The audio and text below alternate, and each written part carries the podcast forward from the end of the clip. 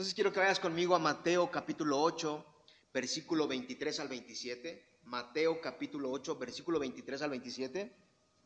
Cuando lo tengas puedes decir, ya lo tengo, amén. Si tú estás ahí en las redes sociales y quieres participar, quieres poner ahí, amén, quieres poner, ya lo tengo, Dios te bendiga, o Dios me está hablando, quieres poner algo, hazlo. Que seas parte también de la iglesia. Sabemos que no pudiste venir el día de hoy o que no puedes venir, pero sabemos que tú estás eh, conectado con nosotros. Entonces, eh, ¿Tienes ya eh, los versículos? ¿Los tienen?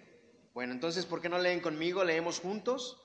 Dice el número 23, leemos la palabra de Dios, ¿no? Dice, cuando entró Jesús en la barca, sus discípulos lo siguieron. Y de pronto se desató una gran tormenta en el mar de Galilea, de modo que las olas cubrían la barca, pero Jesús estaba dormido. Llegándose a él, lo despertaron diciendo, Señor, sálvanos que perecemos. Y él les contestó, ¿por qué tienen miedo, hombres de poca fe? Entonces Jesús se levantó, reprendió a los vientos y, el mar, y sobrevino una gran calma. Los hombres se maravillaron y decían, ¿quién es este que aún los vientos y el mar le obedecen? Wow, Padre, ayúdanos el día de hoy. Gracias por poder dejar que nos reuniéramos aquí. Dios, habla a nuestros corazones cada una de las porciones que necesitemos. Tú eres bueno, tú eres glorioso y yo sé que tú tienes cuidado de cada uno de nosotros. Te pido que hables a nuestras vidas, a nuestros corazones y Padre, que sea tu palabra sembrada en nosotros, Dios. Te damos a ti la gloria y te damos la honra en el nombre de Jesús. Amén. Amén. ¿Alguien dice amén? amén. Nomás yo digo amén. Bueno, entonces, ¿qué podemos ver en estos versículos? Si tú y yo leemos el contexto de, todo, de estos versículos, eh, los versículos atrás, Jesús estaba sanando, ¿qué fue lo que hizo? Hablamos hace ocho días un poquito de eso. Lo principal es que estaba sanando enfermos, sanó un leproso, sanó al criado del centurión, sanó a la suegra de Pedro, expulsaba demonios, sanó a muchos enfermos. Sí, era lo que estaba haciendo Jesús antes de entrar a, la barca. Entonces, dicen por ahí que Pedro lo negó porque sanó a su suegra. No sé, eh, no, dicen por ahí, ¿no? ¿No? Es un chiste nada más, ¿no? No se lo vayan a tomar personal. Es un chiste. Entonces, había hecho estos milagros y de pronto Jesús se va hacia la barca, ¿sí? Quizás ya cansado por todo lo que había estado haciendo, quizás ya agotado, sanando personas, se dirige a la barca. ¿A dónde se dirigió? A la barca. Y dice que sus discípulos lo siguieron. ¿Sí? Ahora recuerda esto para más adelante. Jesús fue el que decidió subir a la barca. ¿Sí? Él fue el que subió y los discípulos lo siguieron. Entonces, recuerda eso.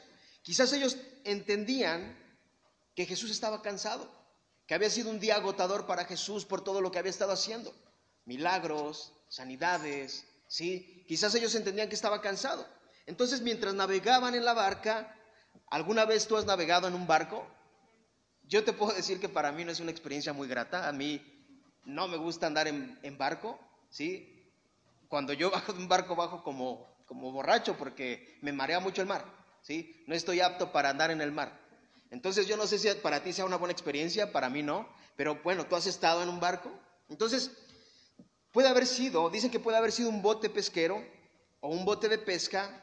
Muchos de los discípulos de Jesús eran pescadores. Josefo, un hombre, un historiador de la época de Jesús, escribió que usualmente había más de 300 botes pesqueros en el mar de Galilea.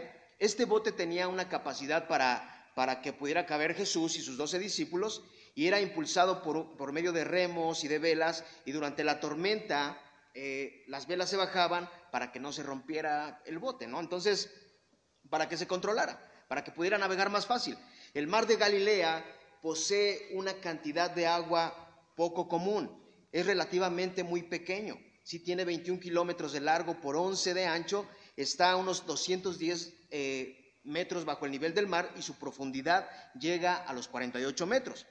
De un momento a otro pueden presentarse tormentas eh, repentinamente que agitan las aguas en ese lugar, eh, originando olas de hasta 7 metros de altura. ¿Tú puedes imaginarte estar en un lugar donde se levanten olas arriba de ti?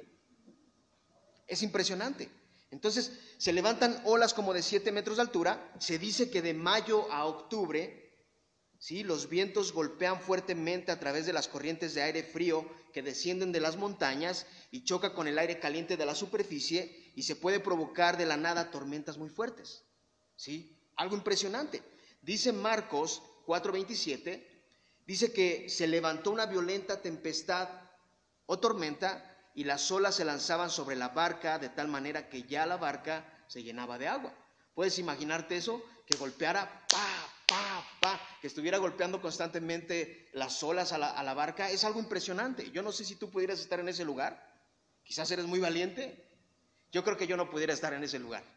Sinceramente te lo digo. Entonces, imagínate, algo verdaderamente descontrolado, ¿sí? Aún ellos, siendo personas que sabían andar en el mar, ni ellos, los discípulos, pudieron controlar la barca. Entonces, en un bote, el movimiento del mar hace que el bote se mueva muy feo, ¿sí? El, bote se mueve horriblemente. Entonces, imagínate esas olas tan grandes descontrolando, descontrolando todo lo que, todo lo que va a su paso, ¿no? Y el bote de los discípulos se movía para todos lados. A lo mejor tú y yo quizás nos aventábamos y decimos, pues, si me voy a morir, pues de una vez, ¿no? O quizás nos arrinconaríamos en un lugar ahí, esperando a que todo se calmara y temblando, ¿no? O quizás tú digas, yo soy muy valiente, ¿no? No sé qué pasaría. Pero era una tormenta tan fuerte que se convirtió en un huracán, en ese lugar tan pequeño. Y los discípulos que acostumbraban a estar en un lago a un viento fuerte, pensaron que la tormenta iba a acabar con ellos. Imagínate eso. Ellos se vieron sorprendidos, atrapados por la tormenta, por el peligro tan grande que estaban pasando. No sé, quizás entre ellos se estaban despidiendo ya, posiblemente. Quizás Tomás con su incredulidad a lo mejor dijo, ¿para qué estoy aquí? Y hubiera hecho caso a mi esposa. Me hubiera quedado, ¿no? A lo mejor Pedro todo molesto, ¿no? ¿Por qué Jesús nos trajo para acá? ¿No? Y aquellos hermanos que tenían un lenguaje muy, muy fuerte, ¿no? Entonces, puedes imaginarte, quizás era algo impresionante en ese momento, ¿no? Ahora, ¿te ha pasado que de pronto tú estás en una tormenta? No estoy hablando de una tormenta en el mar, de una tormenta en tu vida. Ahora lo plasmamos a nuestra vida. ¿Te ha pasado que de repente tú estás en una tormenta en tu vida que sientes que ya no hay salida? Yo sí, yo no sé tú. ¿Sí? Que ya no hay solución, tanta dificultad como si estuvieras en medio de un huracán sin encontrar una salida, piensas que ese huracán va a acabar contigo. ¿Te ha pasado alguna vez? ¿Sí te ha pasado? Entonces yo te pregunto el día de hoy. Aquí viene el área de preguntas. ¿A dónde corres cuando, cuando las tormentas llegan a tu vida? ¿Cuál es el lugar a donde tú corres cuando las tormentas llegan a tu vida? ¿Cuál es el lugar donde tú te refugias cuando llegan las tormentas? ¿A quién clamas cuando estás afligido? ¿A quién levantas tu voz cuando ves que ya no hay salida en alguna situación que estás viviendo? ¿A quién te diriges cuando las complicaciones de la vida llegan de repente sin esperarlas? ¿A dónde te diriges? ¿A dónde corres? Dile al que está a tu lado, ¿a dónde corres? Dice en Salmos capítulo 107, versículo 28 y 29. Salmos capítulo 107, 28, capítulo, capítulo 107, versículo 28 y 29 dice, en su angustia clamaron al Señor y Él los sacó de su aflicción.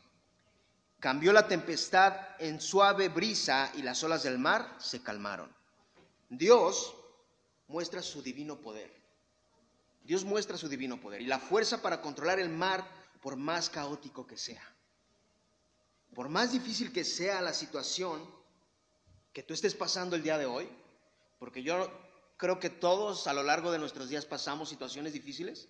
Por más difícil que sea tu situación, tu fe no la centres en la tormenta que estés pasando. Céntrala en aquel que calma el caos del mar. Céntrala en Jesús. Sí, clamar al Señor nos saca de la angustia. Esas tempestades interminables las cambia por suaves brisas y nos saca de la aflicción. ¿De qué nos saca? De las aflicciones. ¿De qué nos saca? De las aflicciones. Entonces dice el versículo 24 que Jesús estaba qué? Dormido. Jesús estaba dormido.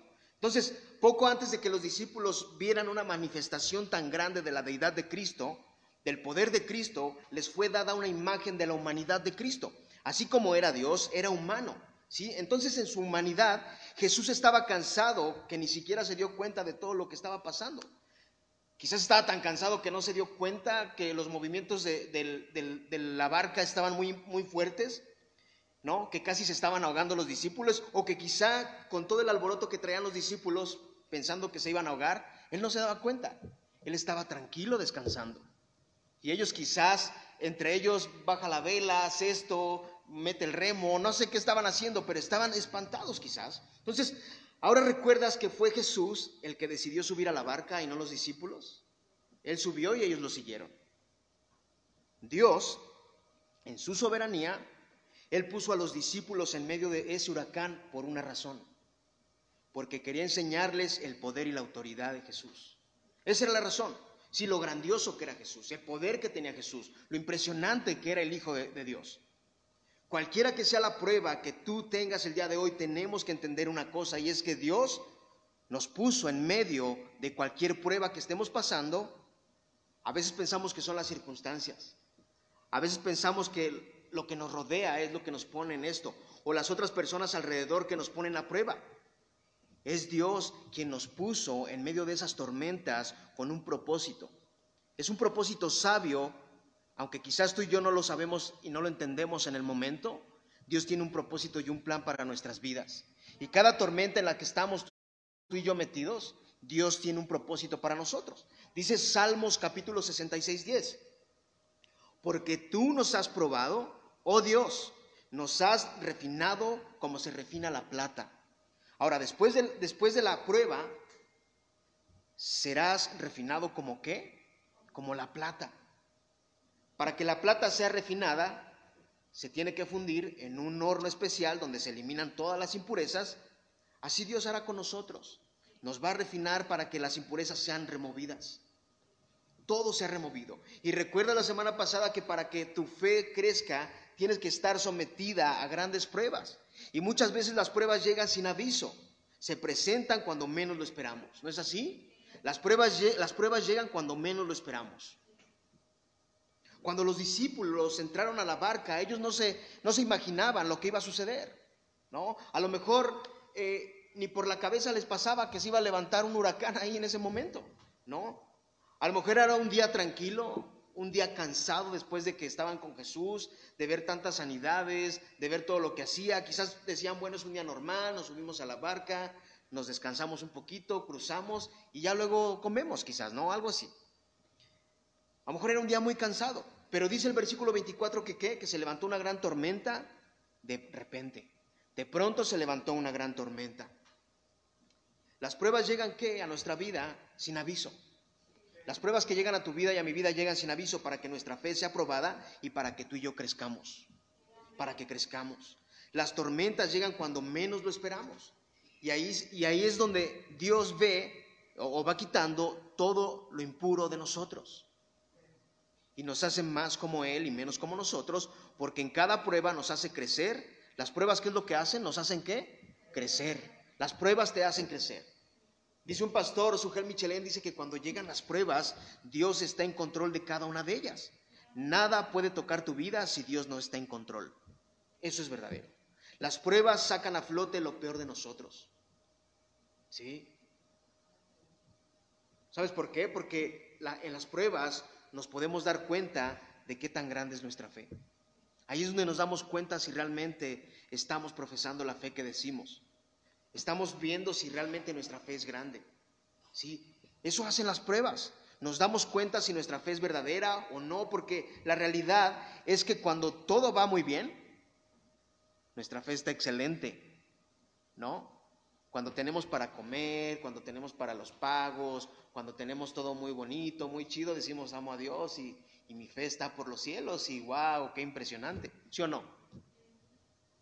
Pero cuando se forma un caos en nuestras vidas, ahí es donde se prueba nuestra verdadera fe. Ahí es donde vemos si realmente amamos a Dios, si realmente creemos en esa fe que tanto decimos, en los momentos difíciles, ¿no? Entonces dice el 25 que llegándose a él, lo despertaron diciendo, Señor, sálvanos porque perecemos.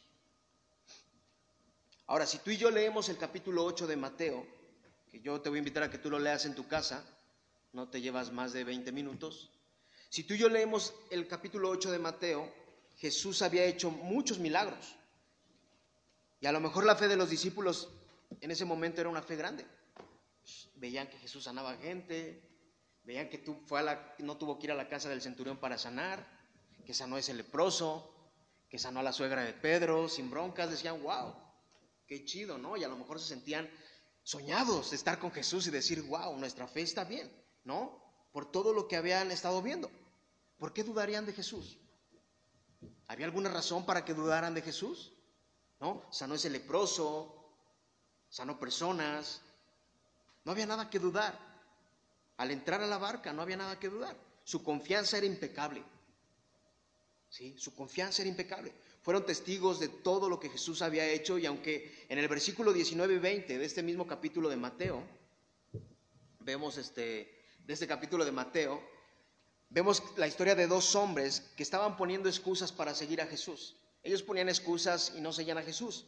Y dice el 23 que cuando Jesús entró a la barca, sus discípulos, sin poner excusas ni decir nada, subieron al bote y se fueron con él. ¿No? Sin decirle, espérame tantito, déjame ir a comer. ¿No? Espérame tantito, es que tengo que hacer esto. Espérame tantito, es que voy a hacer esto. No, ellos estaban con Jesús, se fueron con él sin importar nada, porque su confianza estaba totalmente en él. Entonces, a pesar de que los discípulos habían sido testigos de tantos milagros, se llenaron de pánico. Y conmigo, se llenaron de pánico. Sí, se llenaron de temor, de miedo, de terror, de espanto en esa tormenta. O sea, solo imagínate. ¿No? Imagínate, hace algunos años me quedé, me quedé en, eh, en una casa de campaña con Malena en una playa y el viento se escucha muy feo se escucha el viento y ruge el mar y ruge el mar. Eso es impresionante. Imagínate estar en un lugar donde las olas estén a 7 metros. Eso es muy impresionante. Entonces, sus fuerzas, en sus fuerzas ellos sabían que no había nada que hacer. ¿Sí? En sus fuerzas ellos sabían que quizás el bote se iba a voltear. En sus fuerzas ellos sabían que quizás ya no había esperanza para sus vidas. ¿No? Pero lo que ellos no sabían es que Cristo tenía el poder para dominar aquel huracán que se había levantado. Ellos no lo sabían y estaban a punto de darse cuenta de algo impresionante. Y sabes, Jesús tiene el poder para controlar o dominar ese huracán por el que tú estás pasando el día de hoy. A lo mejor piensas que ese huracán está acabando con tu vida. Pero Jesús tiene la autoridad sobre esas emociones, sobre esas dificultades, sobre esos sentimientos, sobre esas pruebas, porque Él es experto en calmar tormentas que se levantan de la nada, que se levantan cuando todo está calmado, cuando todo está bien. Él viene y te da paz en medio de las tormentas. Él viene y te da tranquilidad. Él viene y te abraza. Él viene, y te dice todo va a estar bien. Él es el único que lo puede hacer. En Isaías capítulo 26, 3 dice, al de firme propósito guardarás en perfecta paz, porque en ti confía.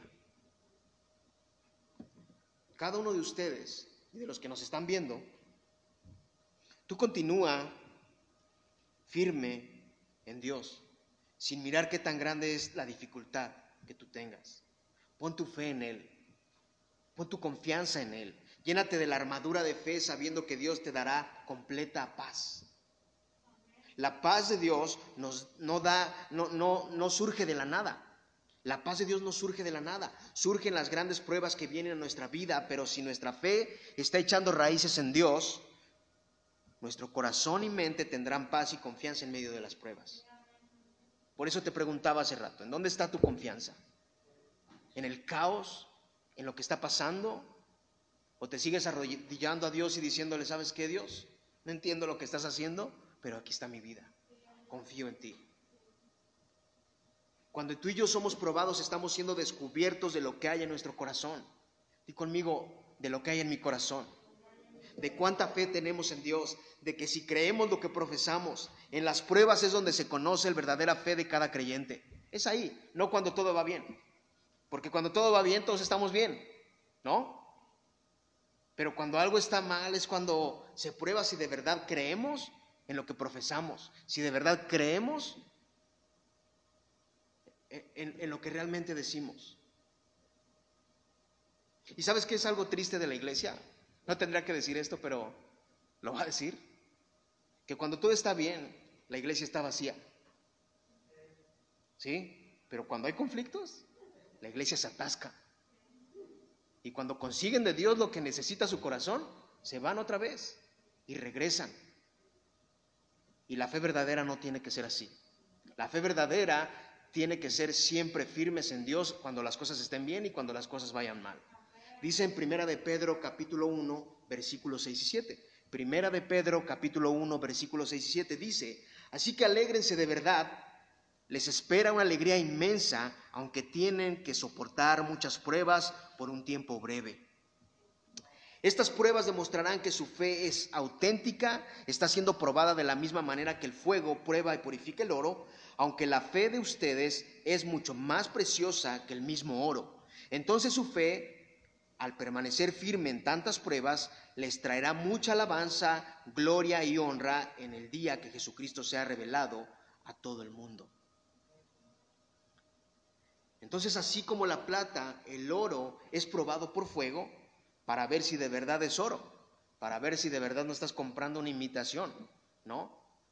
Como luego llegan y te venden cosas que son oro y vas y dices voy a probar si es oro y resulta que no era oro, resulta que era fierro molido. ¿No?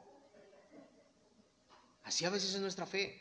Decimos que nuestra fe está siendo probada y, decimos que nuestra fe va, va mejorando cada día, pero a veces resulta que nuestra fe es como un oro molido.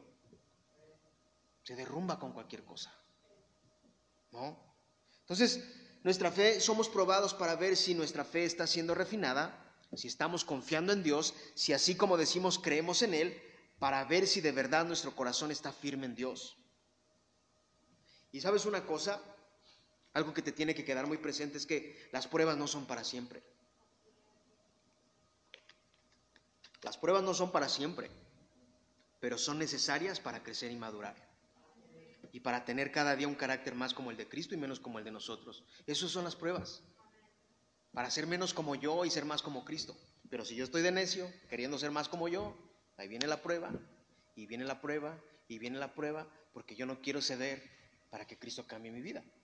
Sí, entonces si yo decidí entregar mi vida a Dios, Él va a hacer que mi vida cambie cada día para ser más como Él. Entonces dice el 26, el 26, y Él les contestó, ¿por qué tienen miedo, hombres de poca fe? Entonces Jesús se levantó, reprendió los vientos y el mar, y sobrevino una gran calma. ¿Puedes ver esto impresionante? ¿Tú no te quedarías de seis si vieras esta escena? No te quedarías con la boca abierta de decir, no manches, este vato, ¿qué hizo? ¿No? O sea, en primera Jesús está dormido y van y le hablan. Y Jesús le dice, quizás acostado les dice, ay, hombres de poca fe, ¿por qué no tienen fe? Y se levanta y le dice a los mares, tranquilos.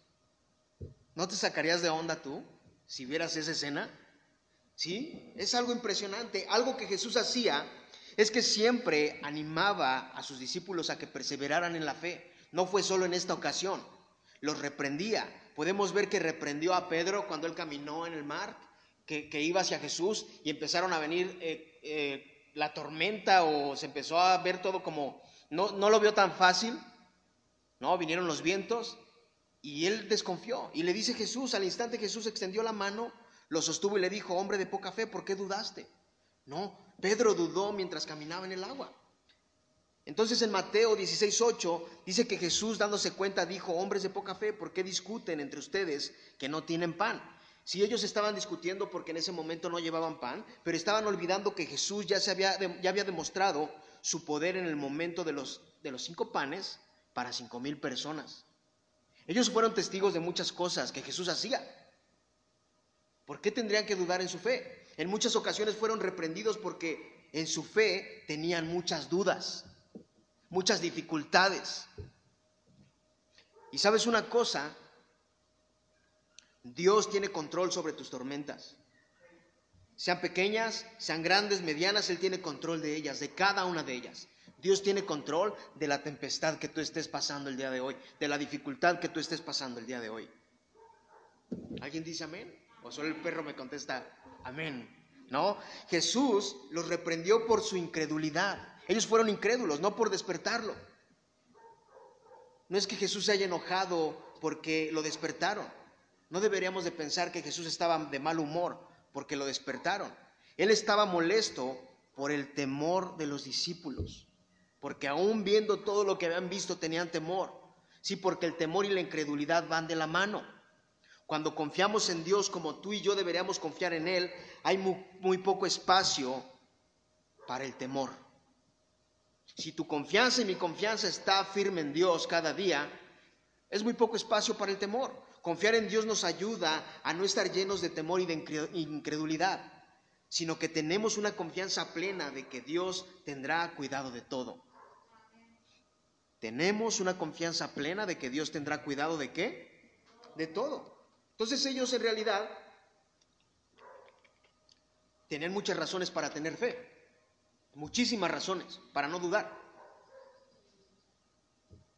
Incluso una fe grande, una fe enorme, no como la del grano de mostaza, una fe impresionante por todo lo que habían visto. Ellos acababan de ver hacer milagros significativos, mostrando gran poder, mostrando autoridad. Ellos habían visto un ejemplo de gran fe con el centurión, lo que vimos la semana pasada, quien confió en Jesús para que sanara a su criado. Y sabes otra cosa, ellos, los discípulos, tenían a Jesús en la barca. Y ellos vieron a Jesús dormir. El ver a Jesús dormir, su paz debería de estar, ellos deberían de haber estado en paz, en tranquilidad, sabiendo que Jesús estaba tranquilo. Y sabes una cosa, tú y yo como cristianos o como hijos de Dios, como creyentes de Dios, cuando Jesús está en tu corazón, no, tiene que, no tienes que tener temor, debes de tener paz porque Él está en control de tu vida. Así como Él estaba en la barca, Él está en tu corazón, Él está en ti. Tú no debes de tener temor, debes de tener tu confianza plena en Dios, sabiendo que Él tiene cuidado de tu vida, sabiendo que Él tiene cuidado de las dificultades que estés pasando. Él es el único que va a tener cuidado de ti. En este versículo podemos ver cómo Jesús muestra su poder divino. Les hace ver que tienen, que tienen muy poca fe y les hace ver que estaban dudando del poder que él tenía. ¿Y sabes por qué? Porque estos hombres eran humanos, no eran superhumanos, no eran unos Avengers. Entonces ellos no merecen una adoración, eran humanos como tú y como yo, ¿no? No tenían superpoderes. Y no solo aquí estaban dudando, ellos fueron reprendidos en varias ocasiones por Jesús por dudar. Pedro dudó cuando se estaba hundiendo en el mar. Los discípulos fueron reprendidos al ser incapaces de sanar personas. Y sabes una cosa, a ti y a mí nos puede faltar la fe, muchas veces. Muchas veces nos puede faltar la fe. Porque quizás ahorita podemos tener fe y salimos y ya nuestra fe se va. Eres humano, no tienes superpoderes. ¿Sí? Nuestra, nuestra fe muchas veces es lo que pasa. Nos falta la fe y muchas veces somos testigos del poder de Dios en nuestras vidas y eso no es suficiente porque la duda muchas veces tiene el control de nuestros pensamientos. Es más fácil. Pero si tú y yo aprendemos a entender que Jesús tiene el control sobre nuestros pensamientos y que aún en las tormentas Él sabe lo que es mejor para nosotros, el verdadero control eh, de tu vida estará enteramente en Dios por la fe que tú tienes en Él. Es de que aprendamos. Y te pregunto algo, una vez más, ¿en dónde estás echando raíces en tu fe? ¿O en tus pensamientos? ¿O en tus temores? ¿O en tus tormentas? ¿En dónde estás echando raíces? ¿Cuál es el motivo por el que tú estés aquí? ¿Cuál es el motivo por el que te levantes cada ocho días y decidas venir aquí? ¿Cuál es la razón?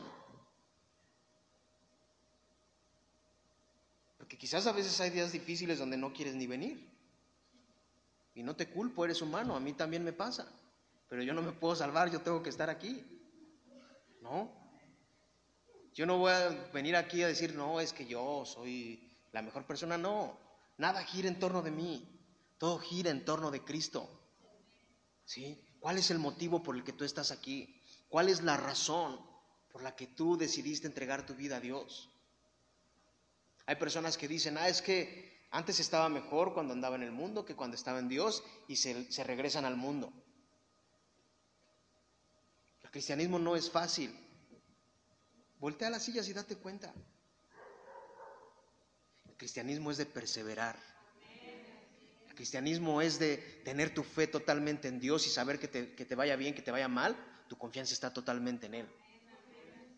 Porque no creas que yo, mi vida es de lo mejor. Ya les he dicho muchas veces, si quieren saber de mí, invítenme un café y les puedo contar cómo están mis sentimientos. Les puedo contar cómo estoy. ¿No?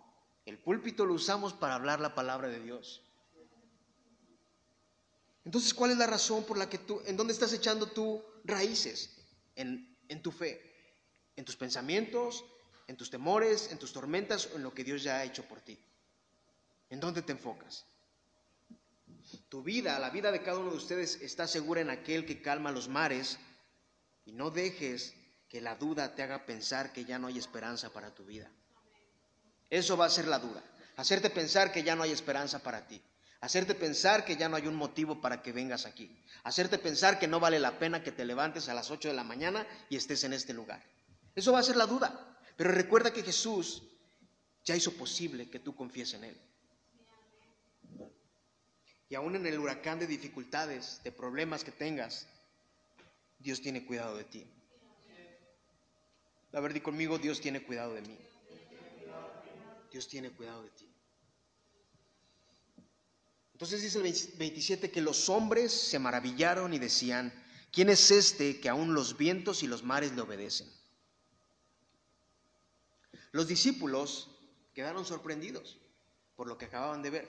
Era algo impresionante. Por lo que Jesús hizo, calmar las tormentas. Algo realmente que era sorprendente. Si tú y yo vamos al, a donde hay un huracán y ponemos la mano como superhéroes, nos va a llevar el mar. ¿No? Vamos a decir, yo tengo el poder de Cristo. Tú y yo no tenemos el poder de Cristo. Tenemos la gracia de Cristo. Pero para que tú y yo podamos hacer, te reprendo en el nombre de Jesús, no. El mar te va a llevar y te va a reprender tu familia por decir este que estaba pensando, ¿no? Entonces, imagínate, o sea, lo que Jesús acaba de hacer es algo impresionante. Aquí tú y yo podemos ver una demostración de la deidad de Cristo, de sus dos naturalezas, humana, humana tanto como humano como Dios, no quedaba ninguna duda de que Él era Dios. Entonces, ellos estaban sorprendidos, con la boca abierta. Imagínate. Dice que, que, dice, ¿quién, ¿quién es este que aún los vientos y los mares le obedecen? ¿Sabes cuál es la respuesta para esta, para esta pregunta que tenían los discípulos? Ya estaba en Salmos. La respuesta a esta pregunta de los discípulos, tú y yo la encontramos en Salmos capítulo 29, 3 y 4, que dice lo siguiente. Voz del Señor sobre las aguas, el Dios de gloria, el, Dios de gloria truena. El Señor está sobre las muchas aguas, la voz del Señor está, es poderosa, la voz del Señor es majestuosa. Dios era el único que podía calmar los mares turbulentos en ese momento. Él tenía el poder y el control sobre las aguas. Y vemos que Jesús es Dios mismo en persona calmando los vientos y los mares. No cabe ninguna duda de eso. En las tormentas y dificultades que tú tengas, llámese un hijo, un esposo, un amigo, un pariente, un primo, un tío, un papá, lo que sea, cualquier dificultad que tú tengas, entrégala a Dios. Descansa en Dios. Aun si tú mismo estás metido en una dificultad, descansa en Dios. Dice el Salmos capítulo 89, 9, dice lo siguiente. Dice, tú dominas la soberbia del mar, cuando sus olas se levantan, tú las calmas. Tú dominas la soberbia del mar, cuando sus olas se levantan, tú las calmas. Ahora, si hiciéramos una escala, tú y yo, el día de hoy, si nos sentáramos en un círculo, como no sé, no sé, si estuviéramos en un círculo platicando, tomando café, y de repente sacáramos una hojita y dijéramos, oye, si hiciéramos una escala del 1 al 10, ¿en dónde, estaría tu, en dónde estarías parado eh, hablando de la fe en tu vida? Del 1 al 10, ¿en dónde está tu fe? Igual dices, bueno, estoy en la 10. ¡Wow! Impresionante. ¿En dónde estaría tu fe? ¿En qué escalón estarías? ¿En el 1, en el 2, en el 3, en el 4? ¿O a veces en el 5, a veces en el 2? ¿O a veces en el 8, a veces en el 1? ¿En dónde? Yo sé que como humanos, algo en lo que tú y yo batallamos constantemente es en nuestra confianza en Dios. Eso no cabe duda. Es en lo que tú y yo batallamos. Yo no sé tú, pero yo todos los días tengo que seguir confiando en Dios, aun cuando las cosas no van bien. Tengo que seguir confiando en Dios, sabiendo que Él tiene el control. La neta no es fácil. Ve a tu alrededor.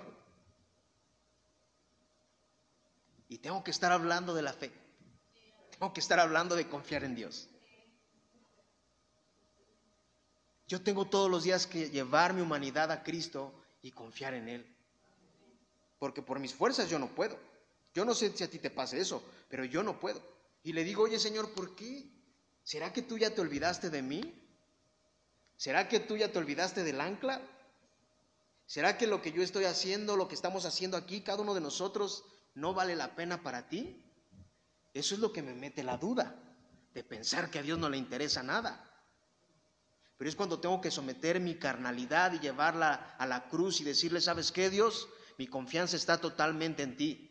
Llueva, relampaguee, truena, venga quien venga, quien no venga, esto es para ti.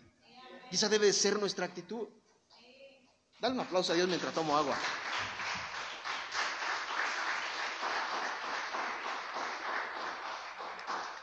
Y quizás tendría muchas razones para bajar de aquí y decir, pues es que, oye, no manches, bla, bla, y hablar mucho. Pero si volteo un poco al pasado, ¿será que me doy cuenta de todo lo bueno que ha sido Dios? Miro al pasado y veo las veces que Dios me ha mostrado su bondad, que ha mostrado su amor, que me ha mostrado que está conmigo en las tormentas. ¿No? Ahora, como se los he dicho muchas veces o algunas veces, cuando todo va bien, como lo dije hace rato, cuando todo va bien, nuestra confianza está plena en Dios, ¿sí o no? Es plena en Dios. Pero cuando las cosas se ponen turbulentas o cuando se ponen como los vientos huracanados, ahí es más difícil poner la mirada en Dios, poner la mirada en Cristo. Pero yo te digo otra vez el día de hoy, solo voltea a ver y date cuenta que Dios más de una vez ha sido bueno contigo. Y si tú sigues permaneciendo en este lugar es porque has visto esa bondad de Dios en tu vida. Porque has visto que el glorioso, el Dios que calma las tempestades, te ha mostrado amor, te ha mostrado su gracia, te ha abrazado cuando más lo ha necesitado. ¿No es así? Y yo no sé si en este momento no viniste por casualidad, eso es obvio. Dios en su soberanía sabía que tú ibas a estar aquí, ¿no? Entonces, no sé si en este, y los que nos están viendo también, sé que Dios los puso ahí con un propósito. No sé si en este momento estés metido en una tormenta donde los huracanes te hagan pensar que ya no hay esperanza o que ya nada vale la pena. Yo no sé si en este momento estés así, o que quizás estés como los discípulos, todo paniqueado, ¿no? Todo paniqueado, con terror, con temor, con miedo, sin salida, o te llegaron las tormentas muy de repente cuando menos lo esperabas. No sé cómo estés el día de hoy, pero solo recuerda una cosa, que aquel que tiene la autoridad sobre los mares y los vientos es el mismo que tiene cuidado de tu vida. Él tiene cuidado de tu vida. A lo mejor es tiempo de que cada uno de ustedes, y aún los que nos están viendo, que le vuelvas a decir a Cristo, que regreses a Cristo y le digas, ¿sabes qué Dios? ¿Sabes qué Cristo? Así como los discípulos, sálvame porque ya no puedo más. Aquí está mi vida, sálvame porque ya no puedo más. O sálvame porque me estoy hundiendo. Sálvame porque me estoy ahogando. Sálvame porque tengo miedo. Sálvame porque ya no puedo. Ayúdame porque siento que ya no hay esperanza en mi vida.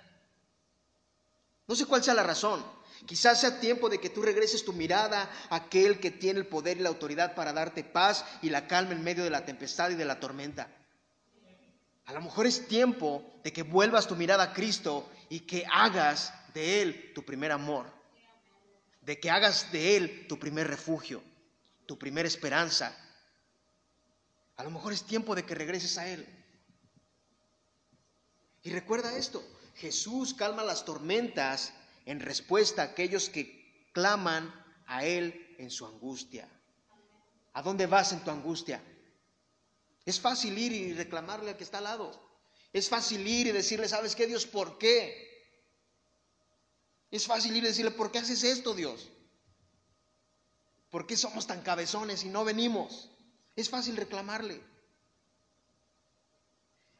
Pero Jesús calma las tormentas en respuesta a aquellos que claman a Él en su angustia, ya que su mirada está en el Dios soberano que tiene el poder sobre el mar.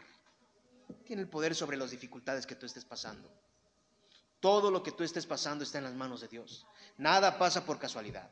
Dios en su, en su, infinita soberanía, Él sabe lo que es mejor para ti. Y si te metió en una dificultad, en una tormenta, Él te va a sacar. Y quizás va a ser como Pedro. Te va a dar la mano y te va a decir, aquí estoy contigo. Vente, mijito. Yo sí te amo. Y te va a levantar.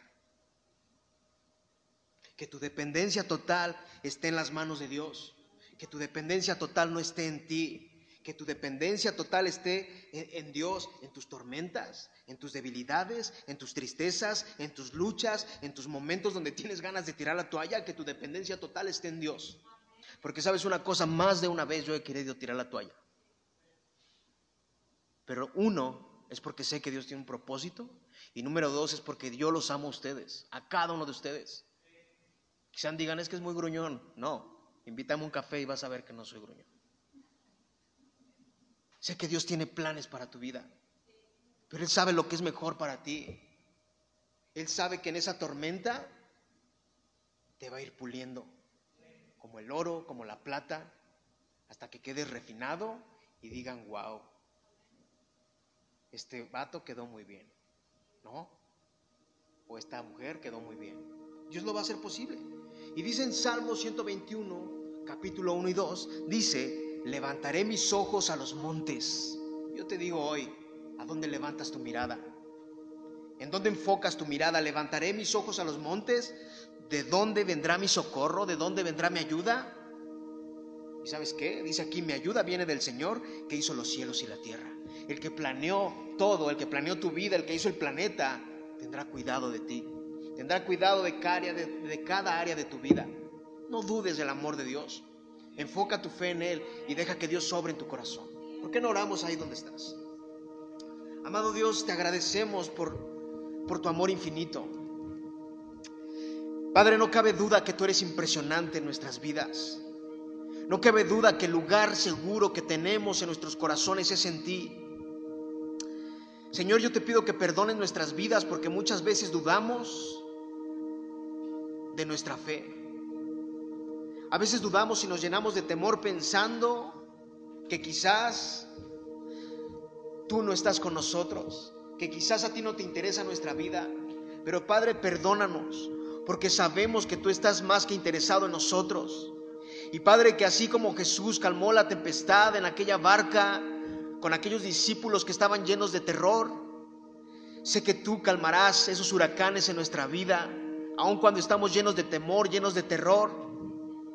Padre, que nuestra mente, nuestro corazón esté enfocado en ti, porque tú eres el único que tiene cuidado de nuestras vidas, porque tú eres el único, Padre, que nos da la gracia para permanecer.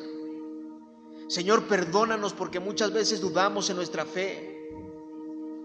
Ayúdanos a ser más como tú y menos como nosotros. Que enfoquemos nuestra vida en ti y guíanos en todo tiempo a ser más como tú. Tú eres digno y eres glorioso, Padre.